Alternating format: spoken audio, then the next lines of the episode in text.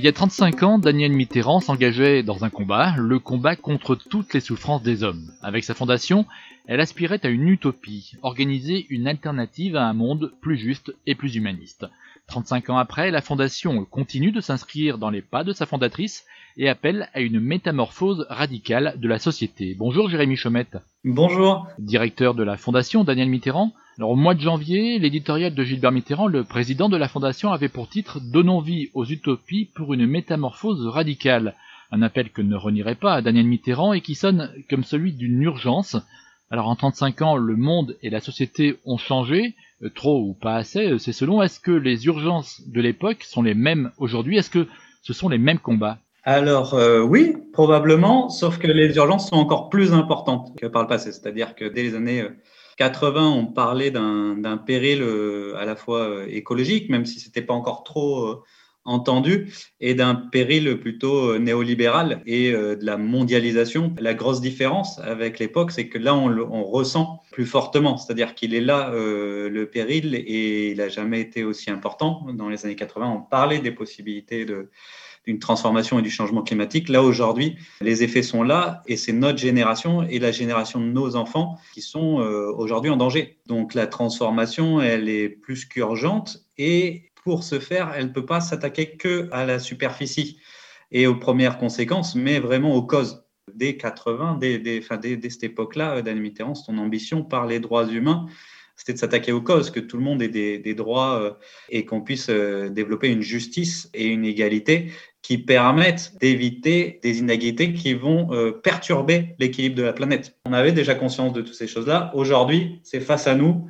Le péril est là. C'est très difficile, c'est inédit dans l'histoire de l'humanité que l'humanité elle-même puisse être en danger, pas toute la vie sur Terre, mais une partie de la vie sur Terre est, clairement en danger. Donc, il faut envisager d'autres pratiques et d'autres imaginaires, c'est-à-dire envisager d'autres façons de, vivre tout simplement tous ensemble et qui soient aussi des façons de vivre joyeuses et qui procurent du bien-être, puisque euh, probablement que c'est ce moteur-là qui nous permettra de transformer nos sociétés. Alors qu'est-ce qui a changé réellement en, 35 ans euh, La dégradation du monde, de la société, euh, la prise de conscience des citoyens? Je pense qu'il y a pas mal de choses. Probablement qu'il y a une prise de conscience peut-être plus importante du péril, mais peut-être moins de pourquoi il est là. C'est-à-dire que on a quand même toujours la volonté de remplacer euh, des voitures au pétrole par des voitures électriques, ce qui malheureusement euh, répond à un petit peu à un problème, mais finalement en cause un autre. Ce qui a pu changer aussi, ce qui est plutôt intéressant, c'est qu'on est, notamment dans la société civile, on est sorti de ces grandes organisations, donc les grands syndicats, les grandes ONG, qui jouaient un rôle et qu'on a essayé de, démanteler, je pense, au niveau euh, des États, mais qui elles-mêmes sont aussi un petit peu eu du mal à se pérenniser parce qu'elles se sont euh, coupées peut-être probablement euh, de la base.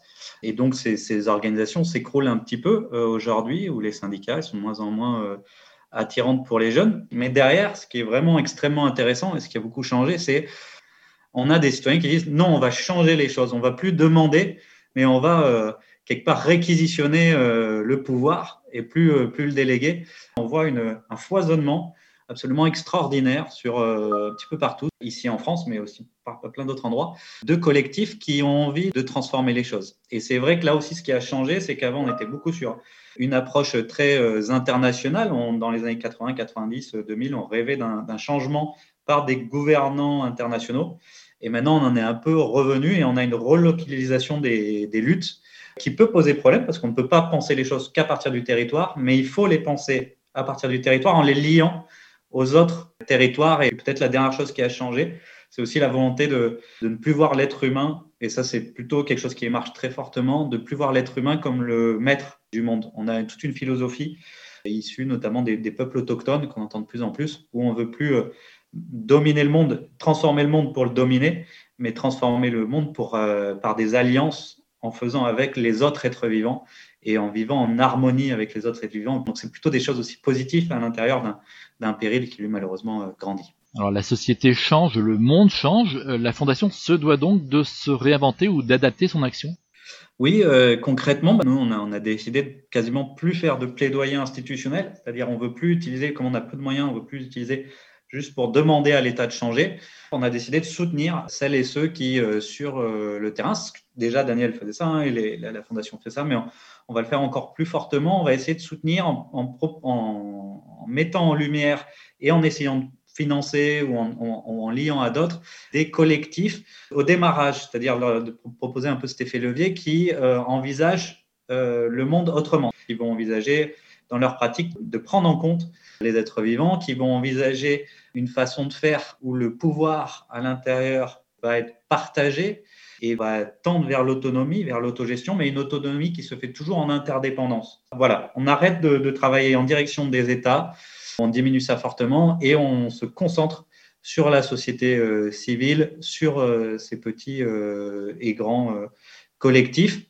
Ça, c'est la première, chose. la deuxième, on va aussi continuer, renforcer les récits mobilisateurs. On a des initiatives qui sont extrêmement positives et qui donnent envie de se mobiliser et qui aussi nous permettent de penser le monde autrement. Et donc, ça nous ouvre nos imaginaires, ça nous ouvre les pratiques. Et donc, on va essayer de se concentrer énormément là-dessus pour diffuser ça et pour donner envie à d'autres de se mobiliser et quelque part de, ne plus demander, mais de réquisitionner, euh, de reprendre le pouvoir et de le redonner aux citoyennes et aux citoyens pour le partager. Et on verra avec vous la semaine prochaine quels sont les nouveaux champs d'action de la Fondation et ses objectifs. Merci Jérémy Chomette. Merci beaucoup Philippe, merci à Fréquence Terre. Monde solidaire à retrouver sur fréquenceterre.com.